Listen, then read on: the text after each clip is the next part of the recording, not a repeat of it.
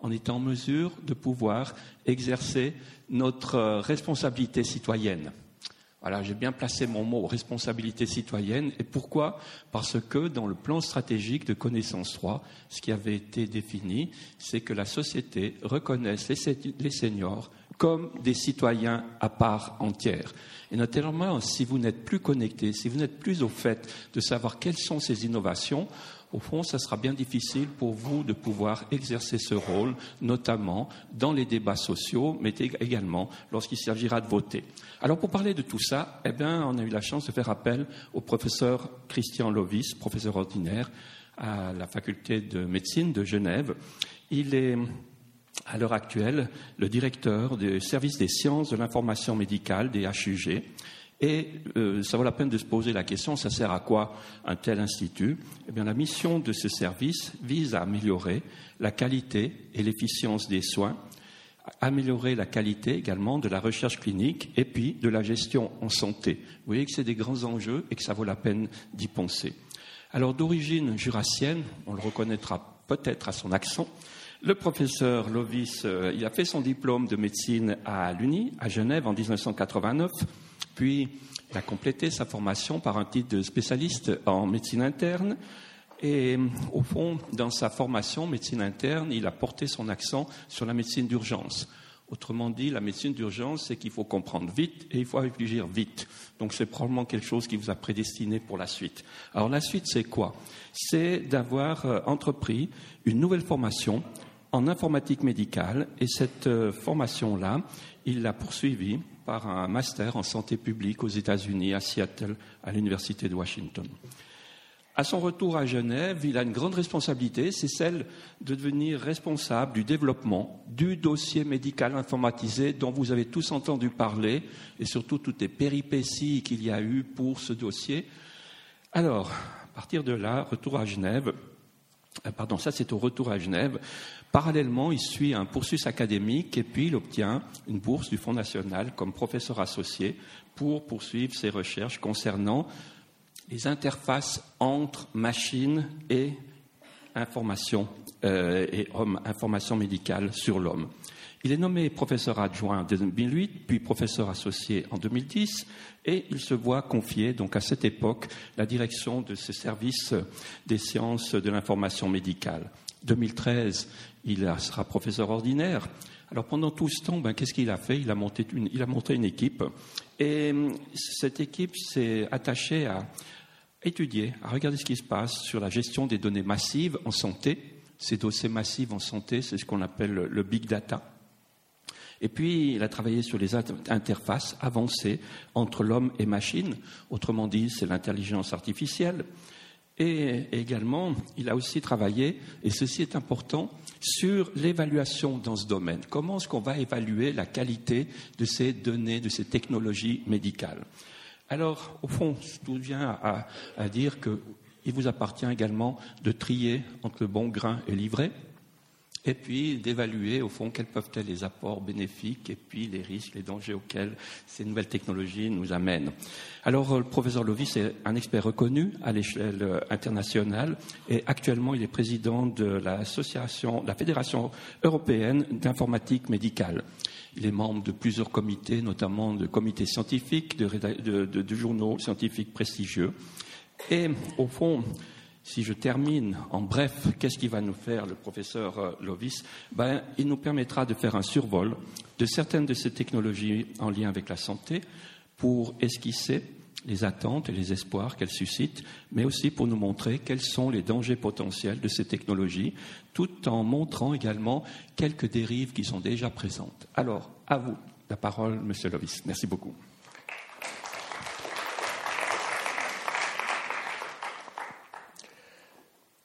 Malheureusement, j'ai perdu ma voix, comme quoi. Euh, donc, euh, merci beaucoup d'être là. Euh, j'ai cherché beaucoup de choses, comme vous avez entendu, j'ai pas encore trouvé grand-chose, mais je passe mon temps à chercher. Alors aujourd'hui, j'ai le plaisir de vous parler entre ripaille et grands espaces économiques, puisque ripaille, c'était la dernière fois, ou même aujourd'hui. Ripaille et espace économique. Alors un peu entre les deux, il y a de la virtualité, celle de l'information. Puis je vais commencer par... Euh, donc ce que je vous propose de faire, c'est un petit voyage qui va tourner autour de l'information, évidemment, des données, de l'information, ses relations à la médecine et des outils qui nous permettent de les acquérir, ces informations, ou de les traiter. Et puis tout ça, ça n'aurait aucun sens si on n'avait pas d'intention derrière. Et en fait, euh, puisque bon, le but c'est pas de bidouiller de l'information, le but c'est de faire quelque chose. Et une des raisons pour lesquelles l'information m'intéresse, c'est la médecine et l'erreur médicale. Et vous verrez après aussi la médecine et la décision médicale. Alors je vais commencer euh, mon petit voyage avec ce document. Ce document, c'est un papyrus qu'il a 1500 ans avant Jésus-Christ. C'est une vieille chose. C'est surtout le premier document structuré euh, médical qui raconte, paraît-il, l'histoire d'une maladie, euh, les symptômes du patient, l'examen clinique, le diagnostic différentiel. C'est pas un accent jurassien, c'est juste. Euh, et c'est pas non plus post-Saint-Martin, puisqu'elle est derrière depuis un mois. Mais... Et, euh, l'évolution naturelle de la maladie en, en l'absence de traitement. L'information. Structurer l'information, organiser l'information, mettre du sens à l'information. Et puis il y a une deuxième chose qui est très importante, c'est distribuer l'information. Vous avez euh, ici la Bible de Gutenberg. Vous savez combien cette euh, technologie a suscité de, batailles euh, imprimées, distribuer l'information, et, et combien elle a changé le monde aussi en donnant accès à tout un chacun à des textes que les gens ont pu commencer d'interpréter eux-mêmes. Mais il y a une troisième grande révolution avec l'information, c'est celle de l'open data, l'information libérée, déchaînée.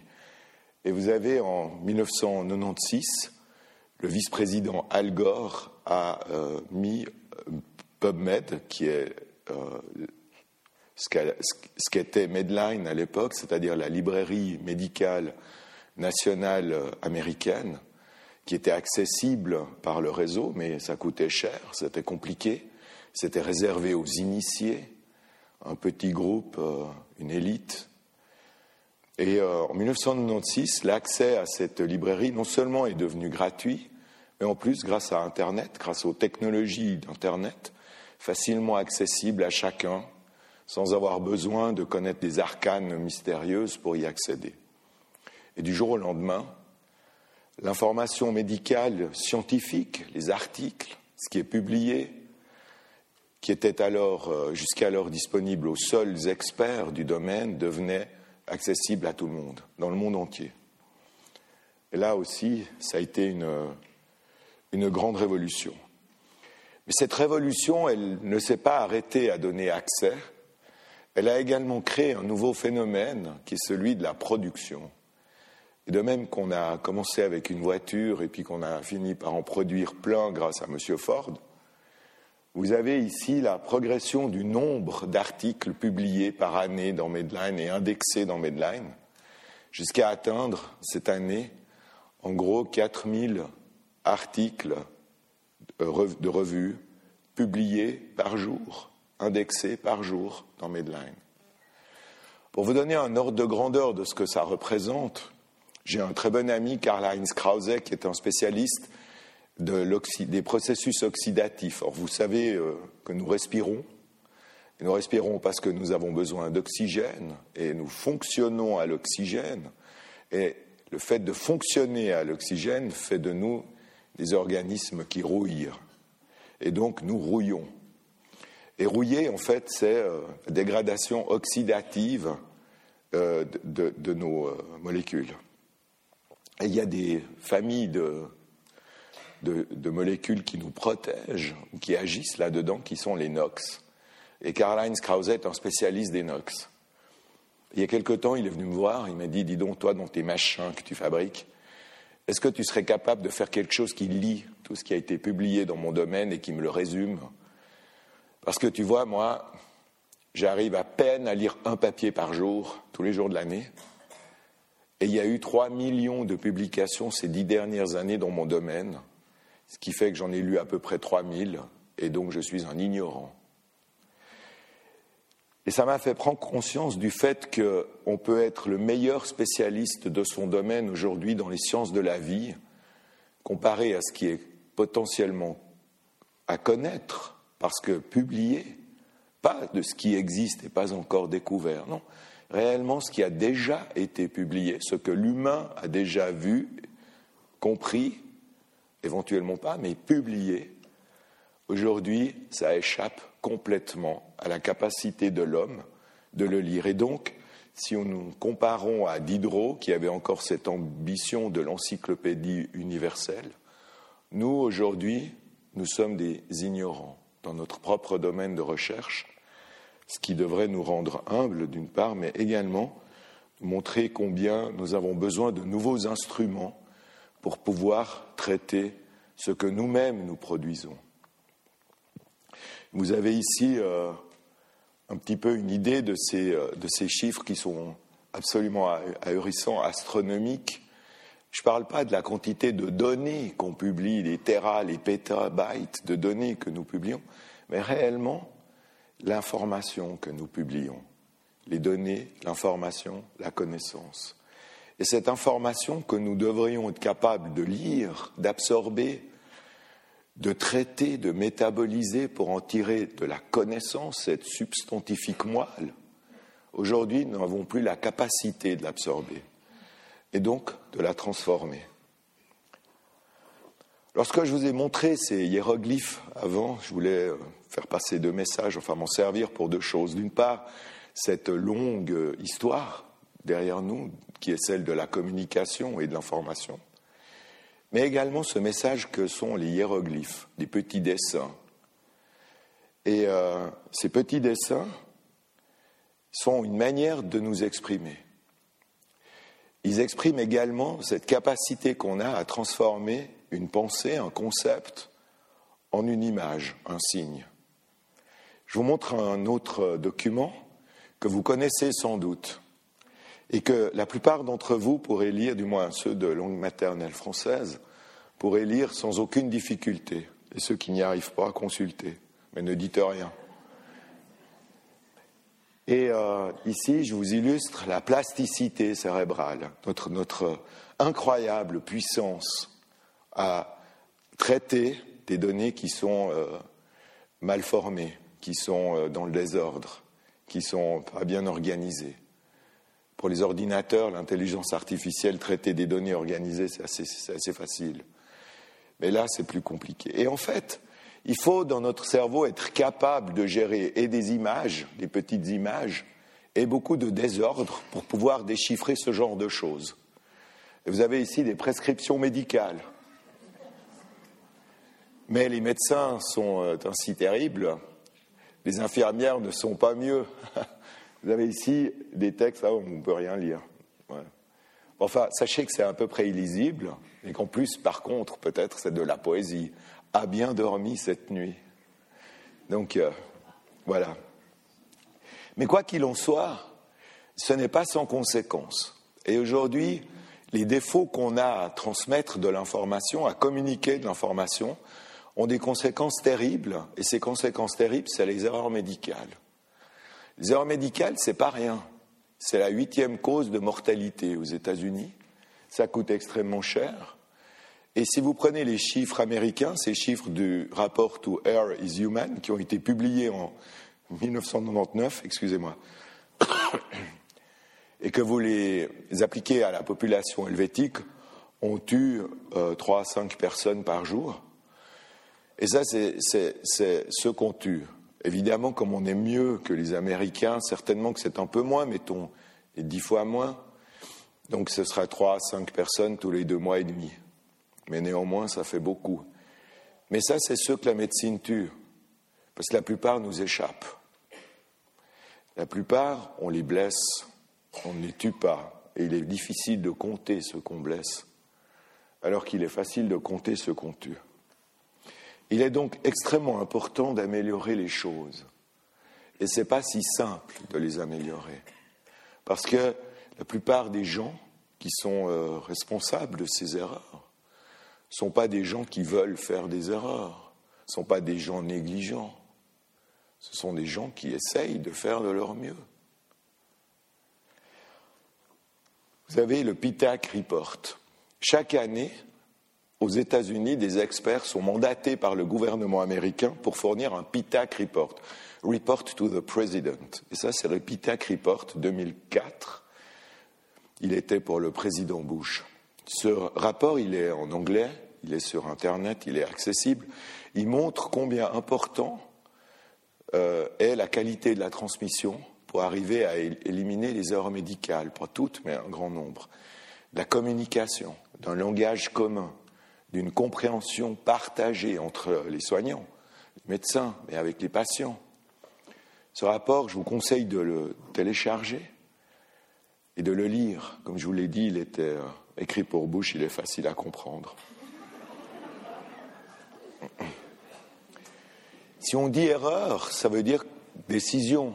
La décision est une cause de l'erreur, comme on a inventé l'accident d'avion en inventant l'avion. Et donc, je vais euh, aborder le deuxième sujet, c'est celui de la recherche, des données, de l'utilisation des données, euh, la décision. Et pour ça aussi, je vais commencer avec une petite histoire, celle du stilbestrol. C'est une molécule qui a été euh, découverte en 1949 et qui, à l'époque, avait fait beaucoup de bruit, non seulement publié dans l'American Journal of Medicine, mais également premier faire la couverture du, Spiegel, lorsque vous aviez une dame enceinte qui avait des contractions précoces, vous lui donniez alors un peu de stilbestrol, et voilà, fin des contractions, tout va bien, au revoir madame. Le médecin est un héros et la dame est contente. voilà, malheureusement, en 1971, quelqu'un rapporte un cas, un case report, un cas, d'une jeune patiente qui a développé un adénocarcinome du vagin, alors que c'est fort rare chez les jeunes patientes, et dont la mère avait reçu un comprimé de stilbestrol alors qu'elle était enceinte de cette dame. Vous voyez la difficulté de faire le lien entre la maman qui est enceinte, qui reçoit un médicament, qui a une fille, laquelle fille, 20 ans plus tard, fera un cancer. En 1978, c'est plus un case report, c'est un syndrome. Si maman a reçu du style bestrol et qu'elle accouche d'une fille, alors cette fille a un, risque très élevé de faire un adénocarcinome du vagin. 1978. Et en, en 2003, en France, on n'a pas de chiffres pour la Suisse. Il restait 80 000 femmes qui étaient à haut risque de faire un, un adénocarcinome du vagin. Et moi, lorsque je vois ça, je ne suis pas très fier. Parce que je me dis, bon, ben, 1949, 1971, déjà, il aura fallu 20 ans. 1971, 1978, 2003. Enfin, on n'aurait pas pu s'arrêter avant quand même. 80 000 femmes. Et ça, c'est juste pour la France. Il y en a en Suisse et il y en a partout dans le monde.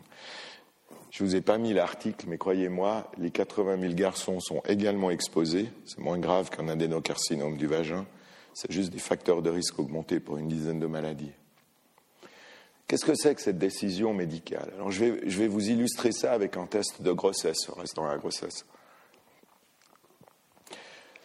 Un test de grossesse positif, c'est une femme enceinte, me direz-vous.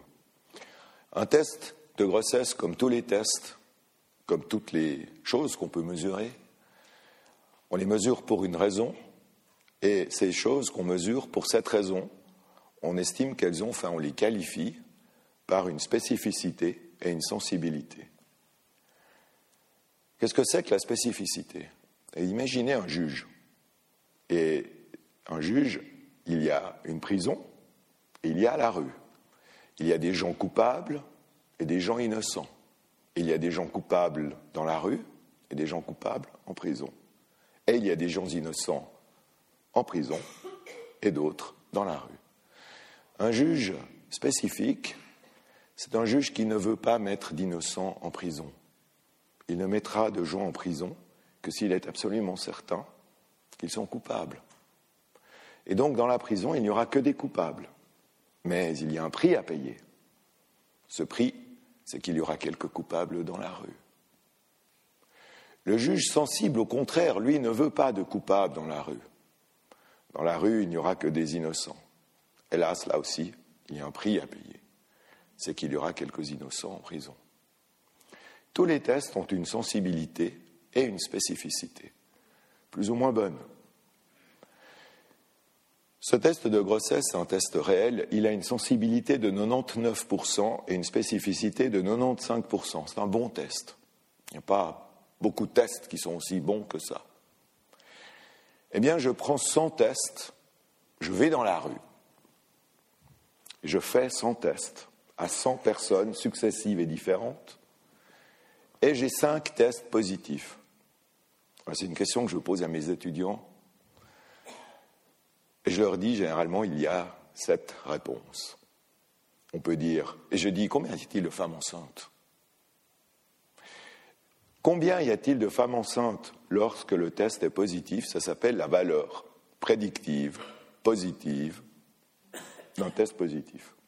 Le test est positif. Est-ce que la femme est enceinte?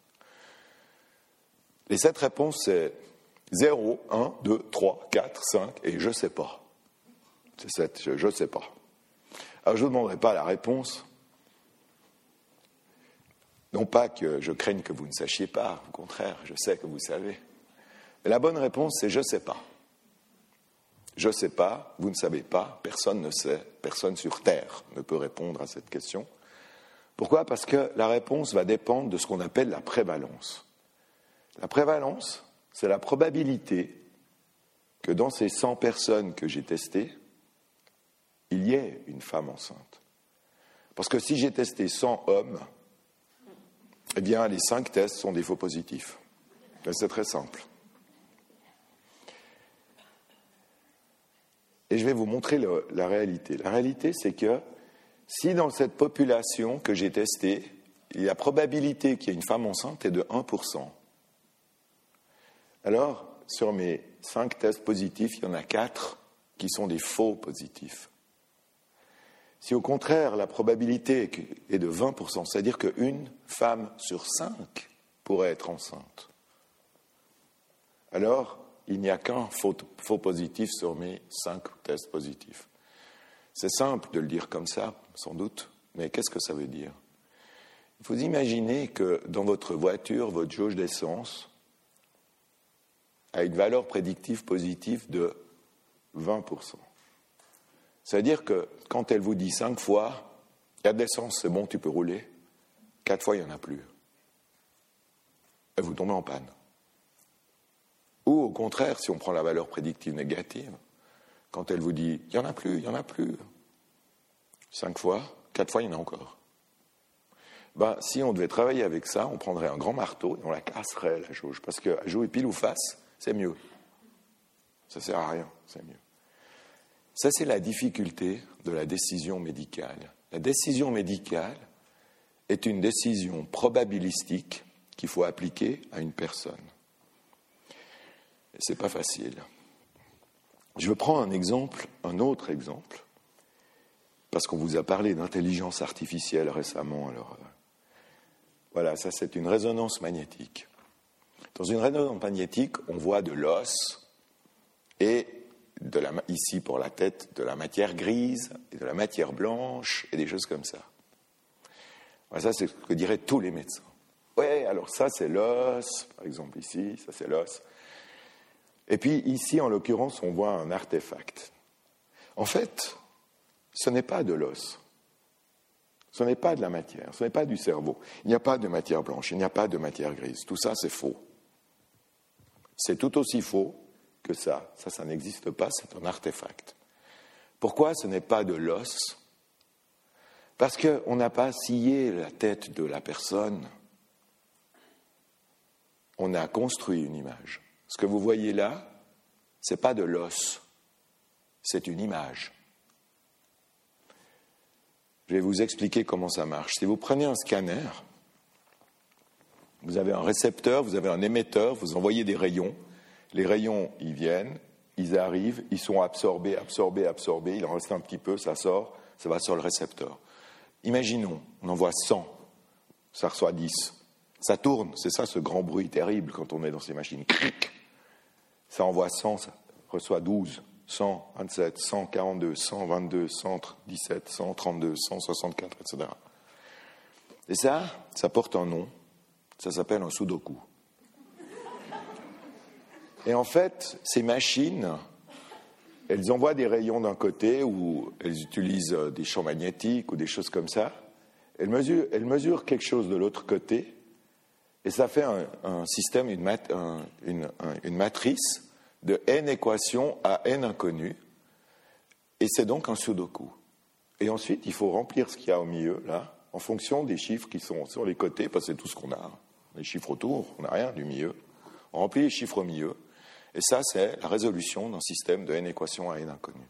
Et on a tous résolu ça pour deux équations à deux inconnues. Vous vous souvenez de a moins 3b égale 4, 2b plus 3a égale 6, que vaut a, que vaut b. Et de temps en temps, on ne peut pas dire, il n'y a pas de solution. De temps en temps, il y a une solution. De temps en temps, il y en a deux. Puis de temps en temps, on peut mettre n'importe quoi dans A et dans B, ça marche toujours. Donc dans ces systèmes-là, il y a toujours de 1 à n solutions plus 1 de 0 à, de 1 à n solutions plus, de 0 à n solutions plus 1. Donc quand vous avez une image de scanner qui fait 1024 fois 1024, vous avez de 0 à 1024 solutions plus 1, infini. Donc ce qu'on voit, ce n'est pas de l'os, c'est la solution à un système d'équations. Ce n'est pas la même chose. Comme le disait Albert Cravant, un modèle simple de la réalité n'est pas la réalité c'est une réalité mathématique. Dans la réalité mathématique, ce n'est pas bien, mieux, pas bien, plus juste, moins juste. Soit c'est une solution, soit ce n'est pas une solution. Voilà. Le dernier point que j'aimerais vous montrer, c'est celui de la problématique de la causalité et de la corrélation. Vous connaissez le gag habituel, je prends une mouche, je la mets par terre, je tape des mains, elle s'envole. Je prends une mouche, je la mets par terre, je lui arrache les ailes, je tape des mains, elle ne s'envole pas. Donc, lorsque j'arrache les ailes d'une mouche, elle est sourde. En réalité, vous avez ici un article qui a été publié dans le New England Journal of Medicine en 2012 et qui vous montre ici en bas la consommation de chocolat par tête d'habitant et par année, ici le nombre de prix Nobel par 10 millions d'habitants et par année, avec une très forte corrélation. Et vous voyez, une corrélation 0,8, elle est vraiment forte. Et voyez, on apprend trois choses sur ce graphique. La première, c'est que la Suisse, c'est vraiment les champions. Ils mangent beaucoup de chocolat, ils ont beaucoup de prix Nobel. Vous avez les Suédois, les Suédois trichent. Pourquoi? Parce qu'ils mangent la moitié moins de chocolat que les autres, mais ils ont autant de prix Nobel que les Suisses. Donc ils trichent, ce qui est rien d'étonnant vu que le Nobel est en Suède. Et la troisième chose qu'on apprend, c'est les Allemands. Les Allemands mangent autant de chocolat que les Suisses, mais ils ont la moitié moins de prix Nobel, donc ne mangez jamais de chocolat allemand. Voilà, la médecine est une science de l'information, mais la décision médicale est probabilistique. Maintenant, je vais vous parler de dogme et de vérité. Parce que c'est vraiment difficile de savoir ce qui est juste et ce qui est faux. Vous savez, c'est difficile.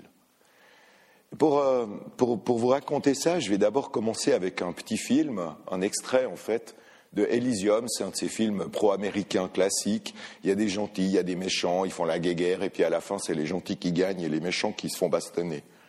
Et ça, ce que vous allez voir, c'est la fin du film, et je vais vous dire ce qu'il faut regarder. Donc vous avez euh, un enfant qui est malade, et sa maman, sa maman l'amène dans une machine. Voilà, la machine a fait le diagnostic. C'est une, leucémie lymphoblastique aiguë. C'est pas un c'est pas un diagnostic très sympa. Maintenant, la machine, vous voyez, elle va beaucoup plus lentement. Le diagnostic, c'était ZAP. Maintenant, elle a été plus lentement clear. Voilà, l'enfant est guéri. Voilà, c'est la fin du film. Dans ce film, c'est une vision de science-fiction, bien entendu. Mais c'est quand même une vision du futur le mot fiction est plus petit que le mot science. Dans ce film, ce qui frappe, c'est pas cette machine qui mâche-mâche et tout ça et tout ça. Ce qui frappe dans ce film, c'est que la, machine à guérir, c'est comme la machine à laver, c'est une commodité qu'on a à la maison. Et, euh, et voilà. Est-ce que c'est tant de la science-fiction que ça? Alors, vous avez ici euh, un, exemple de IBM Watson. Il y a encore, euh, c'est la deuxième vidéo, vous allez voir, il n'y en a pas trop. Je, je, vous avez juste un tout petit bout, c'est en anglais.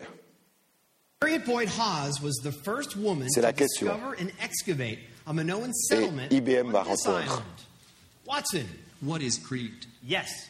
Let's finish chicks dig me. Et voilà. IBM Watson, c'est une machine, on vous en a parlé sans doute la dernière fois, qui a appris.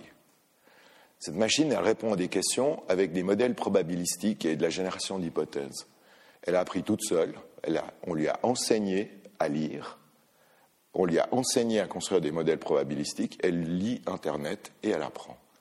Et elle gagne à Géopardy. C'est pas facile de gagner à Géopardy. Il y a des questions auxquelles moi je peux répondre. C'est des questions du genre Je suis un milliardaire complètement imbécile et climato-sceptique et serai le prochain président des États-Unis. Qui suis-je? Ça va. Mais il y a aussi des questions du genre Je suis une chanteuse célèbre, j'ai mangé un sandwich hier avec Mike. Qui suis-je? Et ça, à moins d'être un de ces cinglés qui suit tout ce qui se passe euh, dans Marie-Claire, il n'y a pas moyen de répondre. Mais en plus, vous avez entendu, les gens rigoler, c'est que IBM Watson fait de l'humour. Et ça, c'est de l'intelligence artificielle. IBM ne se cache pas de dire nous voulons transformer la médecine en produisant l'expertise médicale comme une commodité. On aura ça à sa disposition. Voilà. Et ils s'en donnent les moyens. Vous avez IBM qui a acheté 30 milliards d'images radiologiques et IBM Radiology, qui va être en vente l'année prochaine, est capable de euh, diagnostiquer des images euh, radiologiques, des thorax par exemple, 95% du temps plus juste que les radiologues. Et donc le métier de radiologue, de radiodiagnostic, est condamné. En tout cas, celui qui se contente de diagnostiquer des images mais ils ont également acheté des millions de dossiers patients.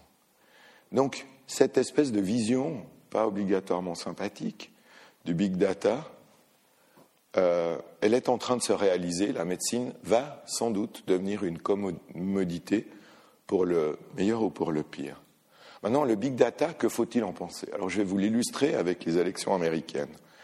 Il y a un singe qui a prédit l'élection du président Trump. Alors, le singe, c'est tout sauf le big data. C'est un avis unique d'un individu unique, pas très grand, un singe. Mais il y a aussi un professeur qui a, qui a publié ça États de New York. Le big data, lui, les analyses de Twitter et de Facebook et des réseaux sociaux et tout ça et tout ça, ils ont tous prédit la victoire de Hillary Clinton. Donc on ne peut pas franchement dire que ce soit un grand succès, euh, cette histoire de, big data par rapport aux élections. Pas plus que ça ne l'a été pour le Brexit, pour euh, l'initiative sur l'immigration massive et d'autres exemples de ce type que j'illustrerai encore avec euh, Google Flu. Vous savez qu'il existe en différents endroits, aux États-Unis avec le CDC, en Suisse avec Sentinelle, des réseaux de médecins qui essayent de documenter ce qui se passe avec la grippe de façon à ce que l'Office fédéral de la santé publique puisse suivre la vague euh, d'épidémies qui se déplacent dans le pays et informer les gens et la population, prendre des mesures dans les hôpitaux, etc. il y a quelques années, on avait Google Flu, euh, c'est l'analyse de ce que les gens cherchent sur Internet, qui était beaucoup plus rapide que les réseaux de médecins, beaucoup plus rapide, incomparablement moins cher, hélas, complètement faux. Et donc, il y a un vrai défi à fabriquer la vérité à partir des données parce qu'il est relativement simple de traiter des données, de trouver des corrélations dans des données, mais les données, ce qu'elles nous donnent, c'est des réponses mathématiques. Les réponses mathématiques, comme j'ai essayé de vous l'illustrer, ce n'est pas la réalité. C'est une réponse mathématique. Elle est mathématiquement juste. Mais voilà, elle est mathématiquement juste. Pas plus, pas moins. Mathématiquement juste. On a d'autres défis aujourd'hui du fait que notamment la vérité devient rhétorique. Vous prenez deux politiciens, un bon, un mauvais. C'est évidemment le, politicien qui, est charismatique, qui a une bonne rhétorique, qui va avoir raison, quel que soit le point de vue qu'il défend. Ça n'a plus rien à voir avec les faits, ça a à voir avec la capacité charismatique de vendre des faits réels ou, euh, ou inventés. Mais pire encore, la vérité devient démocratique. Moi, je considère la vérité factuelle comme étant une dictature. La vérité n'est pas une démocratie, c'est une dictature. Or, aujourd'hui, on a des endroits où c'est le Sénat qui vote si oui ou non il y a un changement climatique. Ce qu'on peut trouver quand même assez incroyable. C'est comme s'il fallait voter si une radio est juste ou pas juste. Vous allez me dire, oui, mais ça, ce sont les politiciens, ce sont euh, les religieux, les créationnistes, les cinglés, les fous, les autres, et tout ça, et tout ça. Mais si vous prenez la science, euh, en tout cas tous les gens qui sont ici, qui sont médecins comme moi, on a appris euh, le, le dogme central de la biologie moléculaire. Vous savez, cet alphabet de la vie, A, T, G, C, qui est dans nos gènes, qui va dicter, exprimer des molécules, lesquelles vont permettre à des cellules d'exister, puis des organes, puis des organismes, puis nous, du gène au phénotype, du code à l'expression du code. Cette espèce de séquence d'un livre inéluctable de la vie a été nommé le dogme central de la biologie moléculaire. Moi, je suis un catho-jurassien, mais même chez nous, il n'y a pas de dogme central. Il y a plein de dogounets. Il y a des dogmes par-ci, par-là. Le dogme central, c'est quand même pas rien. Eh bien, ce dogme, il a été explosé avec l'épigénétique, qui démontre qu'on peut avoir des caractères acquis qu'on transmet, des fonctions supérieures, comme la peur, qu'on transmet à notre descendance. Et il est tombé encore une fois lorsque on a découvert qu'il n'y a pas quatre lettres dans le livre de la vie, mais cinq, puis six, puis mais où s'arrêtera-t-on C'est-à-dire qu'on se dirait presque qu'Angelina Jolie aurait dû garder ses seins. Il lui allait très bien. Voilà. Et en fait, on, vit dans une ère étrange qui est celle de la remise en question des faits. Cette ère, cependant, elle n'est pas nouvelle. Et on a besoin de cette désobéissance vis-à-vis de l'information. Je vous présente cette dame, Marie Curie, polonaise, catholique, agnostique, qui a été refusée d'université et qui obtiendra deux prix Nobel dans deux domaines différents. Refusée d'université lorsqu'elle s'est présentée avec une boîte noire, elle a dit J'aimerais voir ce qu'il y a dans cette boîte sans l'ouvrir. Folie. Mais avant elle, Antoine de Lavoisier, Antoine Lavoisier, 1750, il est né alors qu'en Occident, il y avait quatre éléments l'air, la terre, l'eau et le feu. Lorsqu'il est mort, il, avait découvert les 20 premiers éléments du tableau euh, périodique. Et il a été décapité, pas à cause de ça, mais quand même. C'est une époque plus dure qu'aujourd'hui. Voilà, tout ça, ça m'amène à parler de la santé, de la maladie et du déterminisme. La maladie, calamita, ça nous tombe dessus. Je ne suis pas responsable. La maladie, c'est cette chose qui, arrive, et dans le fond, il n'y a que deux situations qui sont terribles. Ceux qui naissent avec, parce qu'alors ça commence et ça dure pour toujours. Ceux qui ont une maladie incurable, parce que ça commence et ça ne s'arrêtera plus. Et pour tous les autres, c'est le destin qui frappe. Et grâce à notre intelligence humaine qui combat le destin, la médecine, on va être guéri. Calamita, médecine. La maladie, la santé. Deux mondes qui sont séparés. Je suis malade, je suis en santé. Et vous connaissez certainement le docteur Knock, Jules Romain, dans sa critique acerbe de, la, de cette société qui dit euh, tout euh, homme bien portant est un grand malade qui s'ignore, eh bien, il ne pensait pas si bien dire, puisque aujourd'hui, on est entré dans un modèle déterministe entre les gènes qui vont faire de la maladie prédictive, la médecine de précision, c'est une maladie de prédiction. Et la prédiction, c'est l'opposé de l'indéterminisme.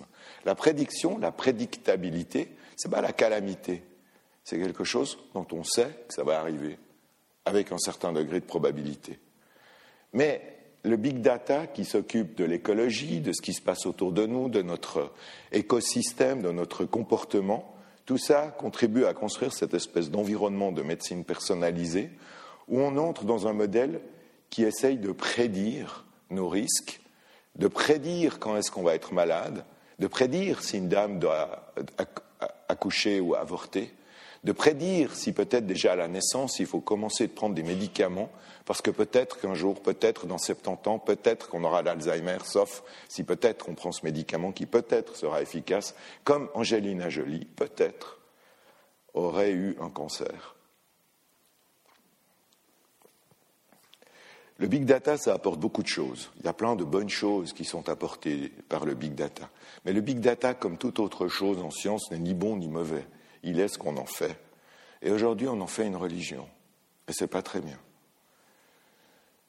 Le big data étend son emprise. Vous avez ici euh, des sortes de données qu'on essaye de saisir, les mouvements par les téléphones au-dessus de Genève. Vous avez, maintenant c'est le jour, avant c'était la nuit. Le déplacement des microparticules. Ici, vous avez une panne de courant sur Lausanne, évidemment, Lausanne. Euh, et puis, euh, vous voyez ici, c'est tous les téléphones qui se déplacent dans la région. Vous voyez les, mouvements de gens. On met tout ça ensemble, on essaye de construire des modèles. Et puis, il y a tout ce dont euh, parlait Roger tout à l'heure. On se mesure, on est mesuré. Euh, vous avez, avant, c'était assez moche, hein, ces machins. C'est comme ma montre, elle est mochissime. Moi, c'est une montre de geek que j'ai là. Mais, mais, il y a des belles choses maintenant. Tagueillère, là, vous avez la tagueillère connected, elle est juste trop chère pour moi, mais Weezings, et puis euh, des bracelets, des, des boucles d'oreilles, des, des, des, bagues, des bagues, ce genre de choses, et même des tatouages. Et quand vous avez des sociétés comme L'Oréal qui s'y met, c'est que réellement ça devient euh, mainstream, esthétique, ça change. Ça passe du monde du, gars boutonneux euh, au sous-sol à, à, la belle dame qui se promène dans la rue et toute belle et bronzée. Donc ça change de monde. C'est maintenant devenu mainstream. Et euh, vous avez des outils qui sont assez extraordinaires. Vous avez ici un outil qui vous permet de, faire une, une spectrophotométrie infrarouge qui tient dans cet objet ici et qui met sur votre téléphone la composition euh, en fait alimentaire de ce qu'il y a dans votre assiette, qui vous indique s'il y a du gluten, qui vous indique euh, des tas de choses. Et puis, pour ces messieurs, il y a même maintenant des, des braguettes qui vous indiquent si elle est ouverte. Voilà, ça c'est mon fils, c'était l'année passée, et à côté c'est moi, il avait 16 ans, et on est monté au Kilimanjaro, 6000 mètres, à peu près, c'est 1895, vous voyez là, je ne peux pas tricher. Et euh, ça c'est l'altitude, on ne va pas très vite, c'est la vitesse, ça c'est mon pouls, je tape un peu trop fort, mais bon, je suis, moins jeune que lui aussi. Et puis ça c'est moi aussi, euh, l'année d'après, c'est-à-dire, euh, enfin l'automne passé, j'ai eu un accident de vélo, Là, paf, je suis tombé, 42 km heure. Quand on passe de 42 à 0 sur 2 mètres à vélo, c'est que c'est pas bien. Et en fait, toutes ces données, on les accumule, on les accumule, elles nous enseignent énormément euh, de choses. Et puis, justement, on construit petit à petit cette sorte de, euh, d'environnement qui nous dit des choses, où on a une image de l'humain qui est une image digitale, de ces gènes, de ces molécules, de tout ce qui va du gène à, à la, à, la, à la, protéine, à la cellule, à l'organe, on n'en est encore pas encore là, mais enfin on y va. Et puis euh, à l'homme, à la société, euh, l'environnement dans lequel on est, l'eau qu'on boit, l'air qu'on respire. Et tout ça, ça nous amène à, à, entrer dans ce monde de la médecine prédictive, qui est en fait soutenu essentiellement par des nouveaux acteurs comme Apple, comme Facebook, comme Google. Et voyez ici la vision de Google euh, qui ne se cache pas de passer du Web 1 au Web 4, des robots euh, bêtes et méchants jusqu'à l'ère des capteurs et l'ère du, du, gène, qui mettent en relation euh, les données et la cellule, le capitalisme linguistique et le capitalisme biologique, et qui en fait montrent à quel point toutes ces sciences sont actuellement en train de converger autour d'une vision unifiée du monde qui est intrinsèquement euh, connectée entre l'information qui est produite en temps réel partout, par tout le monde, qui est utilisée par beaucoup, beaucoup de systèmes, à gauche et à droite, pour fabriquer une image mathématique de ce que nous sommes, qui peut être juste ou fausse, encore une fois, ne l'oubliez pas, et qui n'est pas sans danger. Vous avez ici l'exemple de hackers qui ont réussi à hacker des, compte email en utilisant des frigidaires connectés. Euh, mais ça, c'est qu'un exemple en fait de cette problématique qui est de dire mais comment allons-nous vers la protection de l'individu, nous, euh, cette, personne que je suis, comment puis-je être dans ce système en étant protégé de ces euh, harponneurs de données qui, sont tout autour de moi? Malheureusement, on a besoin d'évoluer parce qu'on a encore une sorte de vision archaïque du monde où il y a euh, d'un côté les choses qui sont nommées, identifiées, nomens est numens, euh, avec un nom, un prénom et tout ça et tout ça. Et puis on peut effacer le nom, on peut effacer le prénom, et alors elles sont anonymisées. Et pas du tout, c'est pas comme ça que ça marche. En réalité, euh, si vous regardez ces deux images, ces deux images que des gens dans mon équipe ont pris d'Internet, et puis ces deux images, elles ont été floutées, on les a floutées. On les a floutés un max, si je puis dire, jusqu'à ce qu'en les remettant chez Google et en demandant à Google de nous donner des images similaires à ces images, Google ne soit plus capable de les reconnaître. Alors c'est la limite de floutage qui est là. Je ne sais pas si vous avez reconnu ces deux images, mais je vais vous montrer, je vais vous démontrer comment ça fonctionne. Voilà. Google, il vous donne ça. Maintenant, regardez bien, et vous les reconnaissez. Et voilà, c'est comme ça que ça marche. Ce pas des humains, c'est des machines qui font ça. Et ces machines, ce qu'elles font, elles font du pattern matching, la reconnaissance de pattern. Et vous l'avez jamais vu, vous n'avez pas reconnu. Je vous l'ai montré et vous le reconnaissez. Et vous vous dites, mais comment j'ai pas pu le reconnaître avant? Et c'est des machines qui font ça, de même que c'est des machines qui reconnaissent les empreintes digitales. Et vous n'avez jamais vu aucun film euh, de, quoi que ce soit, genre policier, des Ralte ou euh, NCIS, euh, expert à Manhattan. Vous avez l'inspecteur qui arrive sur le lieu du crime et qui découvre une empreinte sanglante et qui dit Zut, elle est anonyme, il a oublié de laisser sa carte de visite. Les empreintes ne sont jamais anonymes, elles sont éventuellement non identifiées. Ben, ainsi en est-il avec toutes les données biométriques. Et aujourd'hui, six valeurs de glycémie, le sucre dans le sang, ont la même discrimination qu'un chiffre de 1000 milliards. Et donc sont capables d'identifier un individu parmi 1000 milliards, 10 puissance 12 individus. Une empreinte anonymisée, c'est une empreinte comme ça. C'est une empreinte qu'on ne peut plus reconnaître. Et voilà, vous voyez que Google, euh, on ne voit pas bien l'image ici, mais s'amuse également à flouter les vaches. Ils ont compris que c'était important. Et j'en termine là. Je vous remercie pour votre attention et je vous souhaite de belles fêtes.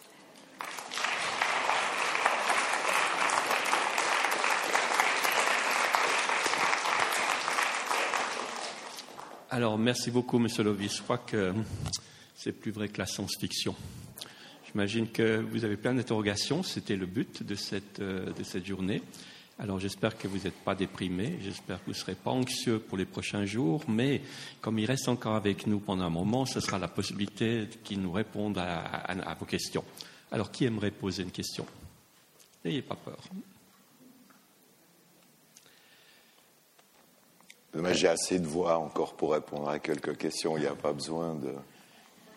Alors, je vais poser la, première question. Au, fond, dans votre, euh, exposé, on, a vu, au fond, tout ce qui peut être bien fait, tout ce qui peut être les risques. Mais au, fond, si on prend votre, job de tous les jours, notamment à l'hôpital, quel est l'apport que vous donnez à vos collègues médecins qui doivent pratiquer, poser des diagnostics. J'imagine qu'il n'y a pas seulement la probabilité, elle est là, la probabilité, mais il y a, d'autres facteurs qui sont là. Quelle est votre contribution essentielle? Moi, je ne sais rien. non, mais c'est comme avant, j'ai parlé euh, beaucoup, mais j'ai rien dit. Mais je, dirais, ma, ma aujourd'hui, enfin, j'ai beaucoup contribué, puisque j'ai développé le, le système d'information clinique des HUG pendant, pendant de longues années. Mais voilà, ça c'était avant. Maintenant, je fais de la recherche et développement dans mon équipe. Et ce qu'on fait, en fait, on n'a pas encore des, choses qui tournent, on va dire, en production, mais c'est pour 2017. Donc, il faudrait que je revienne l'année prochaine. Mais ce qu'on ce fait, c'est qu'on essaye de mettre, on a développé des outils qui permettent aux ordinateurs de, de comprendre les documents médicaux et d'aider les médecins, notamment à chercher de l'information dans des dossiers qui deviennent lourds et complexes, sans devoir euh, regarder tous les documents.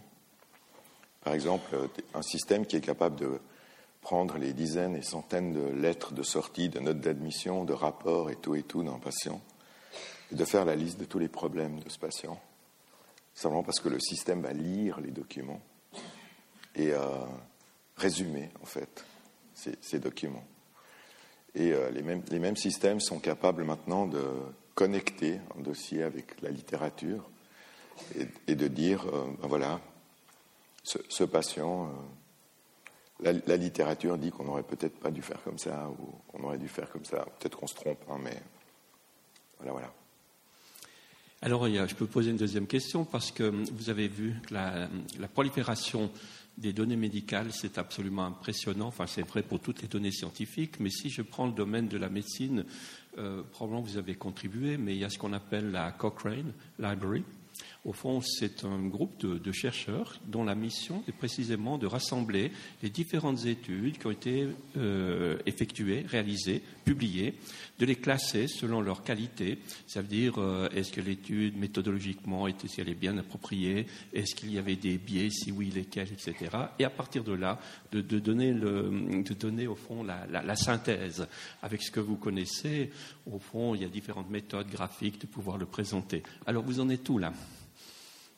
Alors justement, on a des outils qui permettent, de, qui, disons, sont encore balbutiants. Hein, mais par exemple, on a un outil aujourd'hui à qui vous pouvez poser une question qui doit avoir une forme tout à fait particulière.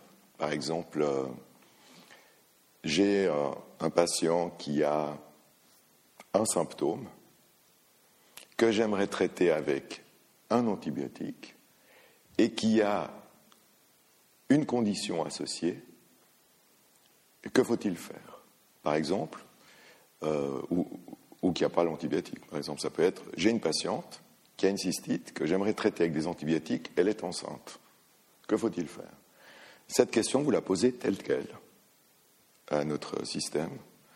Lui, il va aller sur euh, Internet, il va lire tous les articles qui ont été publiés dans ce domaine depuis dix ans, et il va vous renvoyer les antibiotiques préférentiellement proposés dans cette situation. il va vous renvoyer une liste d'antibiotiques, il ne va pas vous envoyer, renvoyer 40 000 articles à lire. Il va vous dire, il ne faut pas donner de la cipro, on peut donner euh, de la nitrofurantoïne, par exemple. Oui, madame. On va vous donner le microphone. Merci. Euh, là, vous donnez un exemple que l'ordinateur va donner quelques une liste d'antibiotiques.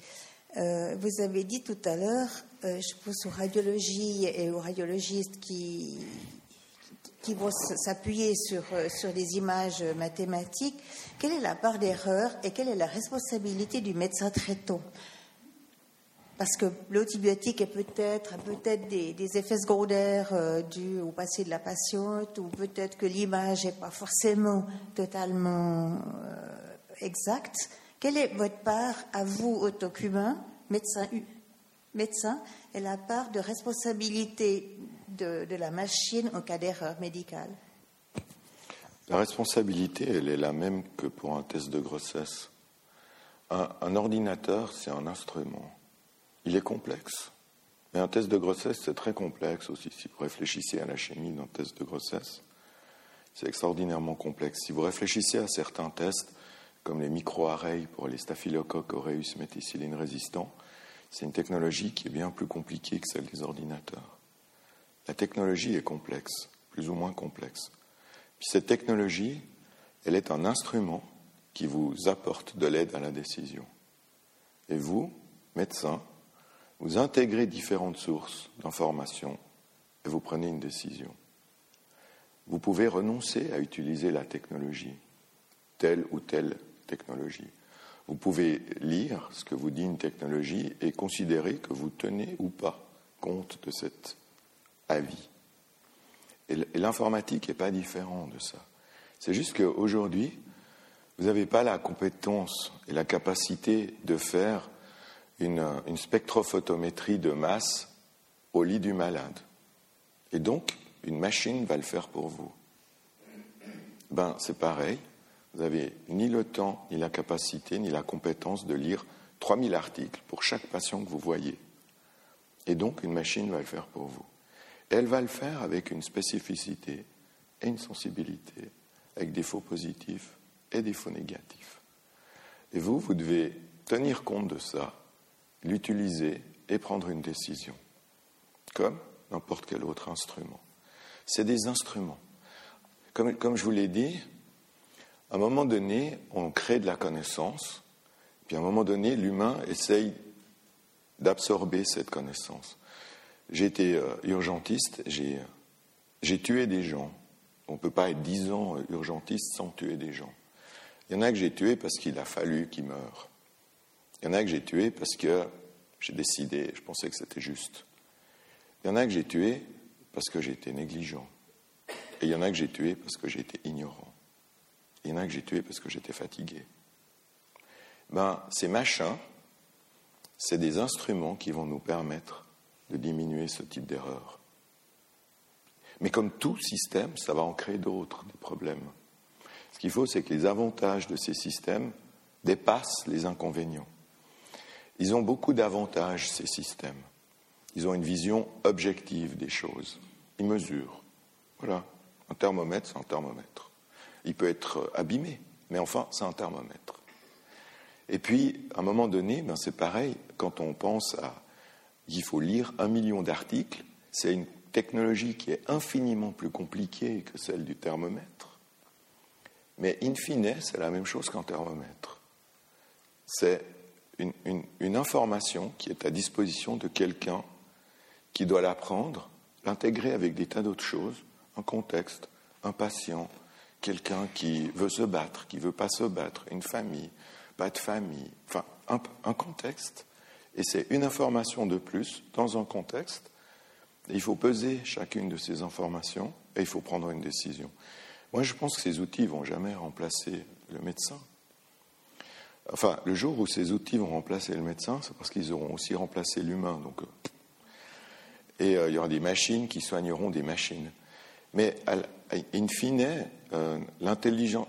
Je voulais pas dire ça parce que vous avez eu un, une personne qui vous a parlé de ça la dernière fois sur l'intelligence artificielle, mais quand on a créé l'avion, on a créé l'accident d'avion, et quand on a créé l'intelligence artificielle, on a créé le débile artificiel.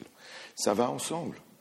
Donc on crée l'intelligence artificielle, on crée la bêtise artificielle, on crée la vision positive mathématique d'une analyse, on crée l'autre vision négative de la même chose.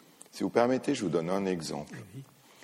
Le body mass index, je ne sais pas si vous savez ce que c'est, mais enfin. Index de masse corporelle. Voilà, l'index de masse corporelle, c'est. Euh, il ne faut, pas que je me trompe maintenant. C'est le poids sur la taille au carré le poids sur la taille au carré. Si maintenant on, inverse le truc, c'est-à-dire on a l'index de masse corporelle, l'indice de masse corporelle, et on a le poids, mais on n'a pas la taille. Et vous avez un million de patients comme ça et vous devez calculer les tailles. Ben, c'est euh, BMI, enfin index de masse corporelle égale poids sur taille au carré. C'est une équation du deuxième degré, hein, si vous vous mettez dans l'autre sens. La réponse à ça, c'est que c'est la taille, c'est plus ou moins la racine carrée du reste. C'est plus ou moins parce que plus fois plus, c'est la même chose que moins fois moins. Donc, si moi je fais ça dans l'autre sens pour moi, mon body mass index et tout et tout, ma taille à moi, c'est ou plus 1,76 m ou moins 1m76. C'est une équation du deuxième degré. Et voilà, il y a deux solutions. Nous, on sait tous que ma taille, c'est pas moins 1m76. C'est évident. Je suis pas négatif. Je, suis positif. c'est du bon sens. Mais la, machine, pour elle, il y a deux solutions. Il n'y a pas une bonne, une mauvaise. Il y a deux solutions. Et c'est ça qu'on ne doit pas oublier. C'est pour ça, ces machins euh, informatiques, ils sont ni bons ni mauvais. Ils ils, sont simplement. Ils ont une valeur euh, prédictive positive, ils ont une valeur prédictive négative. C'est des systèmes probabilistiques, donc ils ont euh, un taux de faux positif, un taux de faux négatif, et tout ça, et tout ça, et tout ça. Puis à la fin, ils disent quelque chose. Et nous, on est en face, on le prend, on le pèse, on le garde, on le jette. Je pense.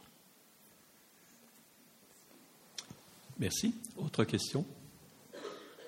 Ah, vous êtes très silencieux. Ah non, il y a quelqu'un là. Ah oui, passeur. Oui.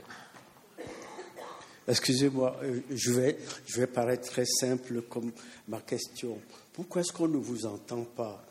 Euh, les, ce qu'on a à la télévision, à la radio, dans les, euh, dans les journaux, c'est la certitude. Nous vivons dans un monde de certitude. On nous dit le progrès, c'est ceci, c'est cela. Et puis tout d'un coup, on voit, on vous entend. Et euh, moi, ça m'apaise, hein, ce que vous dites là. Mais pourquoi est-ce que vous passez à 2 heures du matin au lieu de passer à 8 heures, à 20, heures à la télévision ou à la radio pour que les gens sachent que ce qu'on nous, on nous propose comme certitude, le progrès, le progrès, le progrès, il y a d'autres qui. Je vous interromps, attendez. Pardon? Je vais vous enregistrer pour ma femme. Redites-le, redites-le. Il faut que je garde ça. Il faut, que tout le monde le sache. Je suis d'accord. Je suis d'accord. Oui. Mais ne me demandez pas pourquoi. Mais je vais dire à ma femme, je vais dire, il y a un monsieur qui a dit, mais pourquoi vous passez comme ça, pas à la télé à 20 heures? Je vais lui dire. Non, non, je vais, je vais finir. Pardon. Est-ce que vous avez peur qu'on vous taxe d'anti-progrès? Parce qu'on est dans un monde actuellement, celui, le beau parleur, comme vous disiez tout à l'heure, le politicien, alors tout le monde le suit. Celui qui dit non, euh, il a tort, on dit alors c'est un anti, on a des anti, on a des anti, et il y a des gens qui ont des certitudes et qui nous les enseignent. Alors s'il vous plaît, vous êtes professeur, vous enseignez, euh, vous faites partie d'un grand groupe, comme on, vous, on l'a dit tout à l'heure. S'il vous plaît, occupez le terrain pour qu'on soit tranquille. Merci. Merci beaucoup. C'est très gentil. Moi, je suis passé à bon entendeur quand même. Hein. Si, si. quand même. Autre question si vous permettez, il y en a un qui peut vous concerner directement, c'est celui du dossier médical informatisé. Au, fond, imaginez que quand vous pose la question, et mon dossier médical informatisé, qu'en pensez? Vous pourrez répéter, s'il vous plaît bah, Le dossier médical informatisé, c'est bien d'abord. Il faut le faire pour tous. Moi, je, moi, je suis dans mon dossier médical.ch à Genève. Euh, je, suis très content d'être dans ce truc.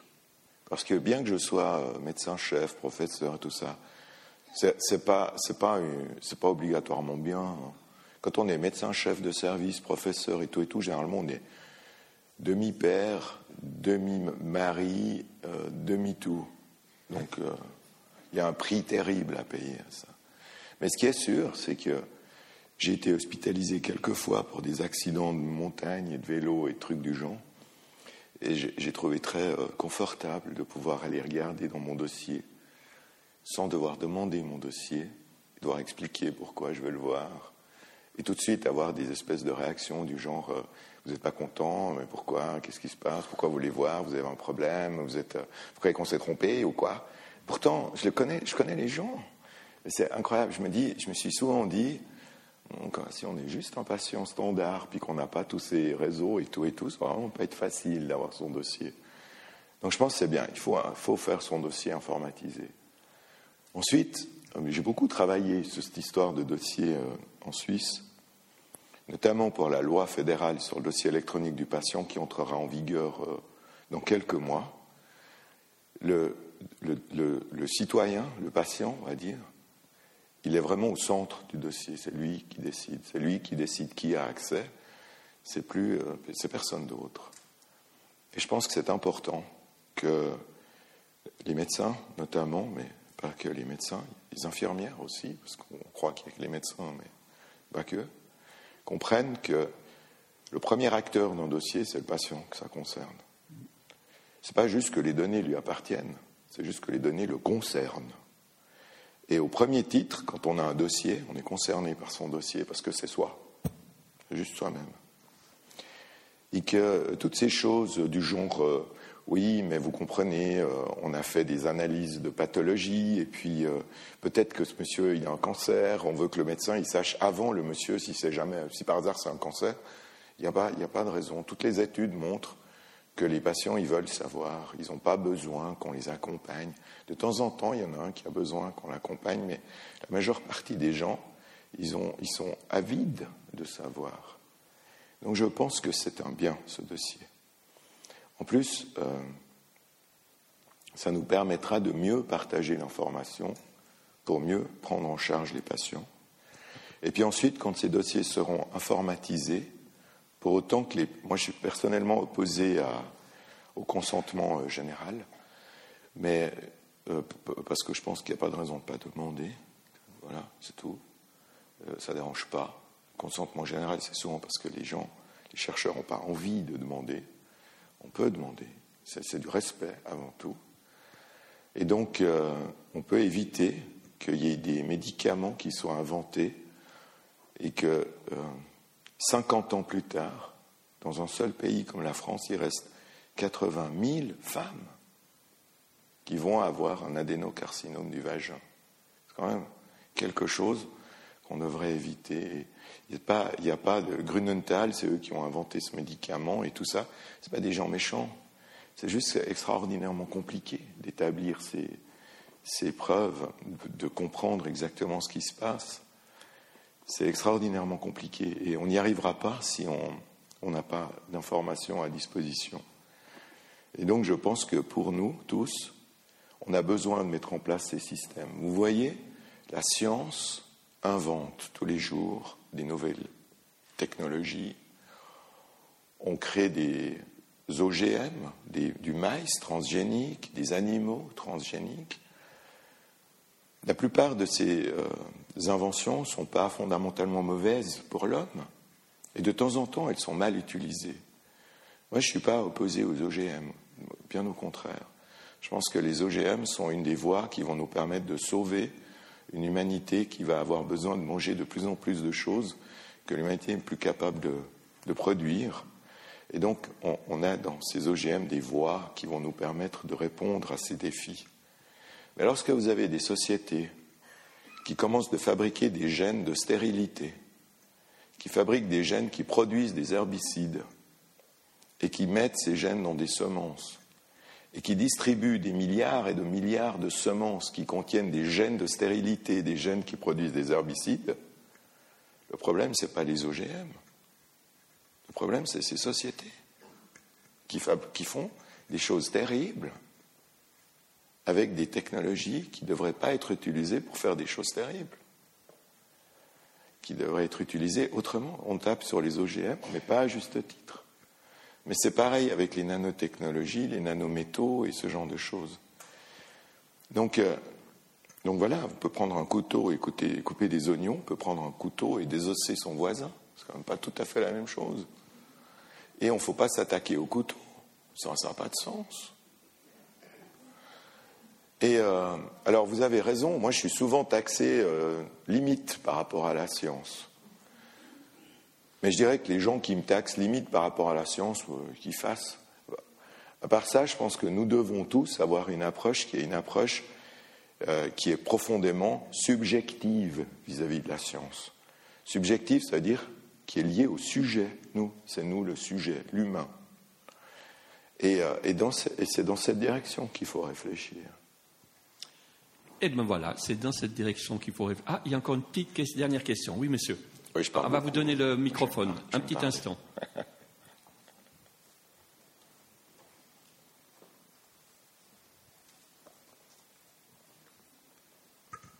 Excusez-moi pour une dernière question. En fait, vous décrivez ces systèmes et c'est clair, garbage in, garbage out. Comment est-ce qu'on fait pour aider les médecins pour qu'ils trouvent les systèmes qui sont valables, pour qu'ils les utilisent? Est-ce qu'il y a un moyen de les former ou est-ce qu'il y a une base pour leur dire ces systèmes valent quelque chose, les autres sont faux? Comment est-ce qu'on fait? Vous parlez des systèmes ou des données qu'il y a dans les systèmes? Disons, la technologie que vous mettez à disposition, quelqu'un peut l'utiliser, peut dire ben, il y a des tests qu'on peut faire, il y a des questions qu'on peut poser, mais certaines donneront des réponses justes ou d'autres pas. Oui, c'est juste. Disons, il y a deux, choses. D'abord, il y a des, des, outils pour, pour, gérer un dossier patient, par exemple. on peut acheter un dossier patient informatisé, comme on peut acheter une voiture. Il y a des bonnes voitures, il y a des mauvaises voitures. Il y a des bons dossiers patients informatisés, il y a des mauvais dossiers patients informatisés.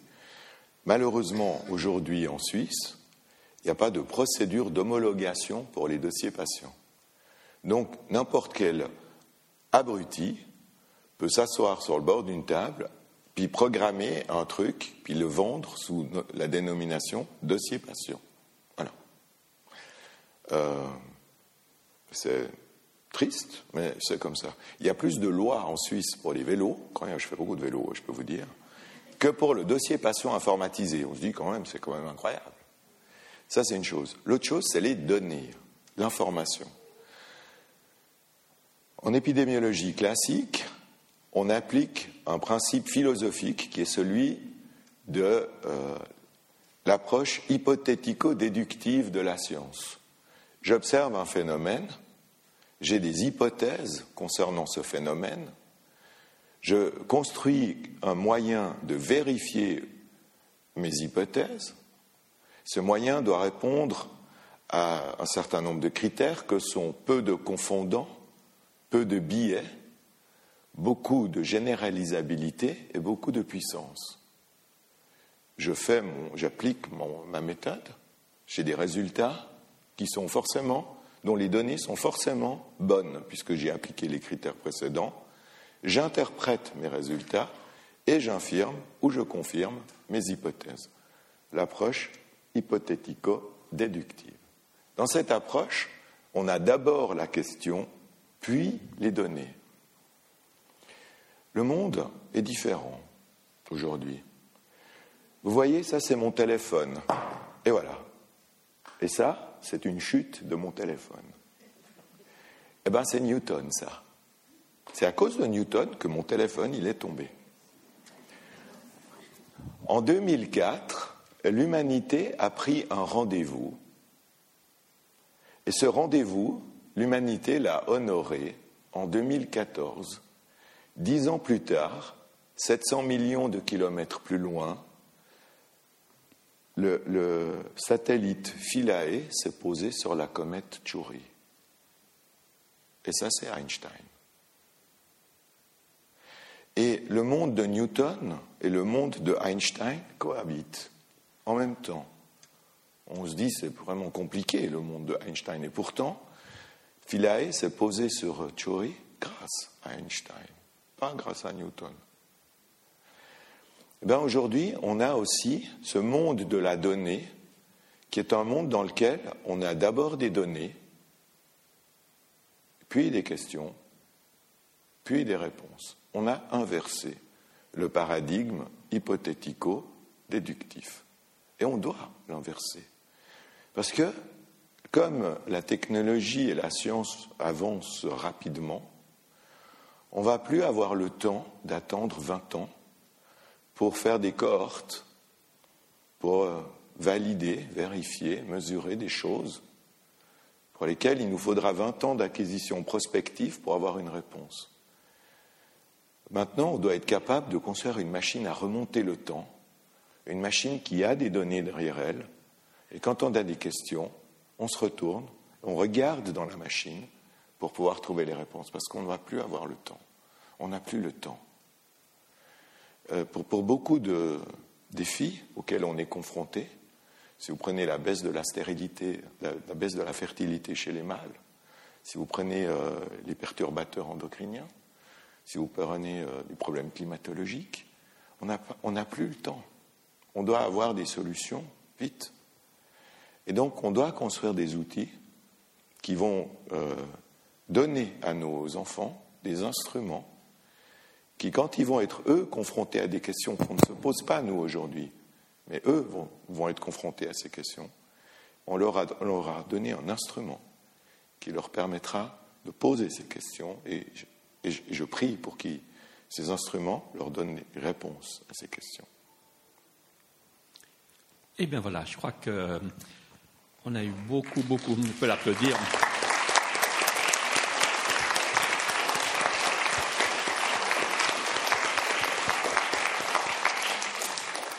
Alors vous avez, compris hein, que toute cette nouvelle discipline, ben, c'est quand même dans le sens qui est très attendu. Ça veut dire une amélioration, notamment de, de la qualité des soins.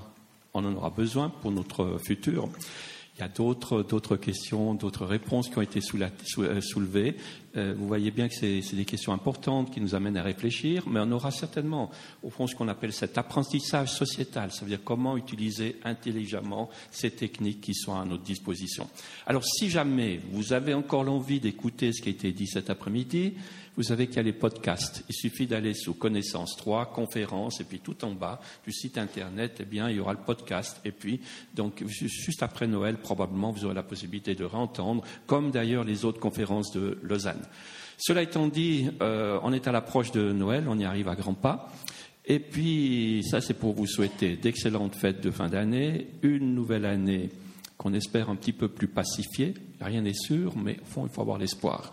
Et là, c'est peut-être de vous dire la, pensée de Václav Havel, qui disait que l'espoir n'est pas la certitude que demain tout ira bien, mais c'est la conviction que l'on fait et du sens, quelle qu'en soit l'issue. Alors pensez-y parce que ça nous aide, ça, parce que chacun y contribue à sa propre façon. Et cela étant dit, euh, j'aimerais aussi vous dire qu'on va commencer l'année en rigolant. Euh, et ça sera le 9 janvier ici avec une série de conférences successives sur le rire. D'abord l'approche physiologique ou neurobiologique. Alors je dois vous dire que c'est intéressant parce que quand j'avais sollicité le département des, des, neurosciences en leur disant on aimerait bien avoir un conférencier qui nous parle des aspects biologiques, neurobiologiques du rire. Alors j'étais tombé sur un grand chercheur qui m'a dit, je suis désolé, moi je sais bien le rire à l'échelon moléculaire, mais le reste, j'en sais rien du tout. Donc, euh, alors on aura quelqu'un qui, lui, à l'échelon beaucoup plus terre à terre. Et puis la deuxième conférence sur le rire, qui est un, le, le terme exact, ça doit être euh, un outil voilà, un outil, de, une arme de distraction massive. Et c'est Laurent Flutsch, que vous connaissez tous, qui viendra nous parler, et sans aucun doute, ça nous fera du bien à tous pour commencer l'année. Alors bon retour chez vous et bonne fête. Merci beaucoup.